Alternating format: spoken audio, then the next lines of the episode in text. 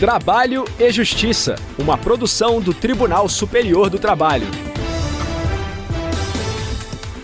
Olá, eu sou Anderson Conrado e você acompanha agora as principais notícias da Justiça do Trabalho.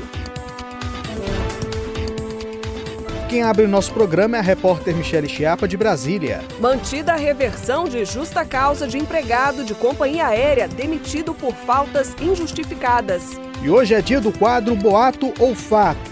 Vamos saber se o empregado pode trabalhar em outra empresa durante o período de férias. Se liga, o Trabalho e Justiça já está no ar. A segunda turma do Tribunal Superior do Trabalho rejeitou o recurso da Gol Linhas Aéreas e manteve a reversão de justa causa aplicada a um auxiliar de aeroporto demitido por faltas injustificadas. A repórter Michele Chiapa acompanhou o julgamento e traz mais informações. Na ação, o empregado afirmou que durante os três anos que trabalhou para a companhia não teve nenhuma atitude ou conduta reprovável. No entanto, diz que passou por um período de forte pressão emocional, com tensões no ambiente de trabalho devido à crise nos aeroportos, problemas psicológicos da mãe e o falecimento do pai. O auxiliar alegou que se ausentou do serviço, mas as faltas foram justificadas com pedidos de folgas e atestados. Ele foi inclusive diagnosticado com síndrome do pânico, por isso solicitou a reversão da demissão por justa causa. Em defesa, a Gol afirmou que os atestados não indicavam incapacidade para o trabalho ou determinação médica para o afastamento do auxiliar. Em primeiro grau, o pedido do trabalhador não foi aceito, mas o Tribunal Regional do Trabalho da Primeira Região no Rio de Janeiro reformou a sentença. O TRT não verificou no processo prova relativa a qualquer ato de improbidade ou mau procedimento praticado pelo empregado. Por isso, o entendimento foi que a empresa não conseguiu demonstrar que o empregado queria abandonar o emprego, a fim de justificar a manutenção da justa causa aplicada. A Gol recorreu ao Tribunal Superior do Trabalho, sustentando que ficou evidenciado o comportamento negligente do auxiliar durante o contrato de trabalho. Além disso, alegou que foram aplicadas advertências e suspensões ao empregado antes da demissão. A relatora do caso na segunda turma foi a ministra Delaide Miranda Arantes. Ela observou que as faltas injustificadas do trabalhador, que deram origem à justa causa, limitaram-se a sete faltas no mês, com registros de folga e atestados médicos. A ministra explicou que a justa causa, penalidade mais grave do contrato, deve ser cabalmente demonstrada pelo empregador e que durante os três anos de serviços prestados pelo auxiliar, não houve nenhuma informação que desabonasse a conduta dele. Dessa forma, por unanimidade, a turma rejeitou o recurso da Gol e manteve a reversão da justa causa aplicada ao trabalhador. Giro pela Justiça do Trabalho. Um caso que envolve o pagamento de indenização por danos morais foi analisado pelo TRT da 21ª Região, no Rio Grande do Norte. O repórter Kleber Teixeira conta todos os detalhes pra gente. A primeira turma do Tribunal Regional do Trabalho, 21ª Região, condenou uma empresa que atua no ramo de serviços em telecomunicações e serviços a pagar uma indenização por danos morais no valor de R$ 2.253,78 a um ex-empregado que teve que trabalhar mesmo após um acidente vascular cerebral, o chamado AVC, Segundo a relatora do processo, a desembargadora Josiane Dantas dos Santos, abre aspas, a empregadora, mesmo ciente dos sintomas apresentados pelo empregado, submeteu-o ao trabalho em alturas com uso de escadas. Fecha aspas. O autor da ação alegou que foi vítima de um AVC, ficando até mesmo com sequelas. Porém, não recebeu nenhum suporte da empresa, não tendo nenhum amparo para os cuidados. A empresa, em defesa própria, apontou a ausência do dano moral, uma vez que o AVC não guarda relação com o trabalho, não existindo nexo de causalidade. A reclamada afirmou ainda que deu suporte ao ex-empregado durante a doença. A desembargadora Josiane Dantas dos Santos afirmou que a perícia médica não reconheceu a doença como ocupacional, mas concluiu que a empresa foi negligente em relação à saúde do empregado.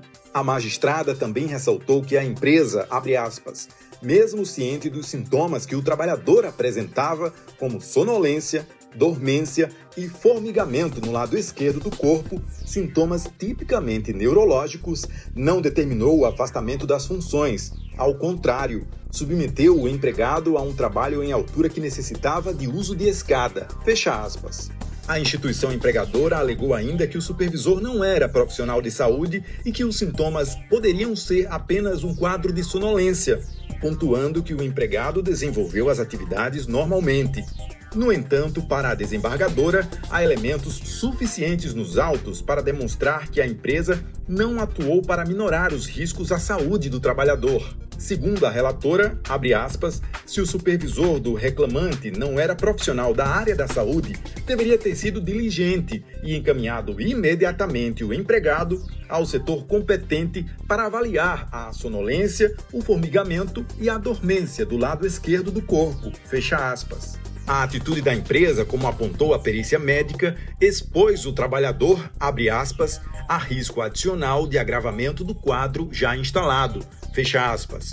A decisão da primeira turma do TRTRN foi por unanimidade e manteve o julgamento original da Sexta Vara do Trabalho de Natal.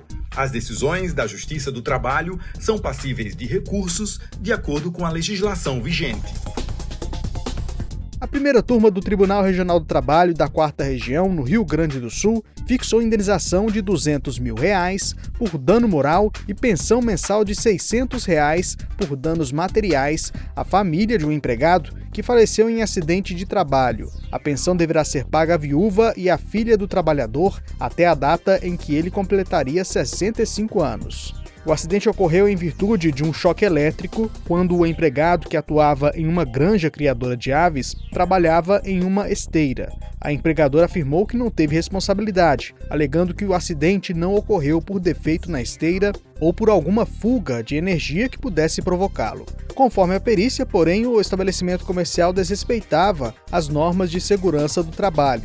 Uma ex-empregada, ouvida como testemunha, afirmou que a empresa não concedia equipamento de proteção individual aos trabalhadores. Além disso, ela afirmou que a vítima fez a instalação da esteira mesmo sem ter conhecimento técnico para essa tarefa. Para o relator do caso no TRT da Quarta Região, ficou confirmada a omissão da empregadora quanto às condições de segurança adequadas de funcionamento de máquinas e proteção de funcionários e, por isso, a condenação é cabível.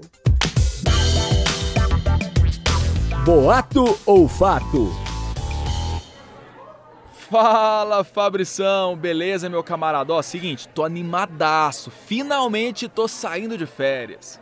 Aí sim, Gustavão, mais que merecidas, meu amigo. Você já tem planos que você vai fazer nesse período? Vai viajar ou vai ficar de boa mesmo? Cara, até pensei em descansar, sabe? Eu tô precisando muito, mas vou mesmo é fazer uma graninha extra. Arranjei um emprego temporário numa loja de roupa e vou ficar ralando por lá o mês inteiro. Eita, Gustavo, bom demais, mas será que não vai dar problema não?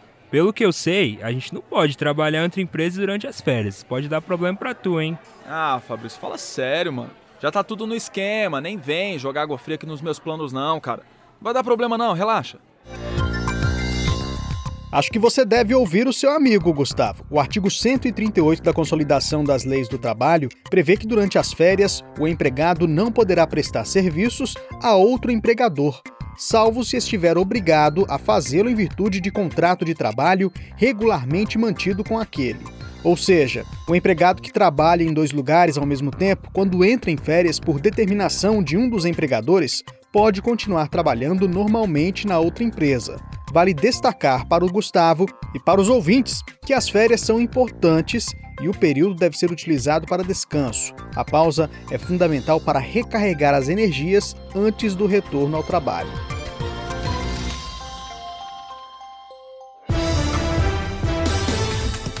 Trabalho e Justiça de hoje termina aqui. Muito obrigado pela audiência. Não deixe de participar com críticas ou sugestões pelas redes sociais. Acesse facebook.com/tstjus ou instagram.com/tstjus. Se preferir, mande um e-mail para crtv@tst.jus.br. O Trabalho e Justiça teve a apresentação de Anderson Conrado, edição de Liamara Mendes, produção de Milene Teixeira e Priscila Rossiter, Colaboração dos estagiários Daiane Chaves e Jorge Agli, supervisão de Patrícia Rezende e trabalhos técnicos de Rafael Feitosa e Wesley Oliveira.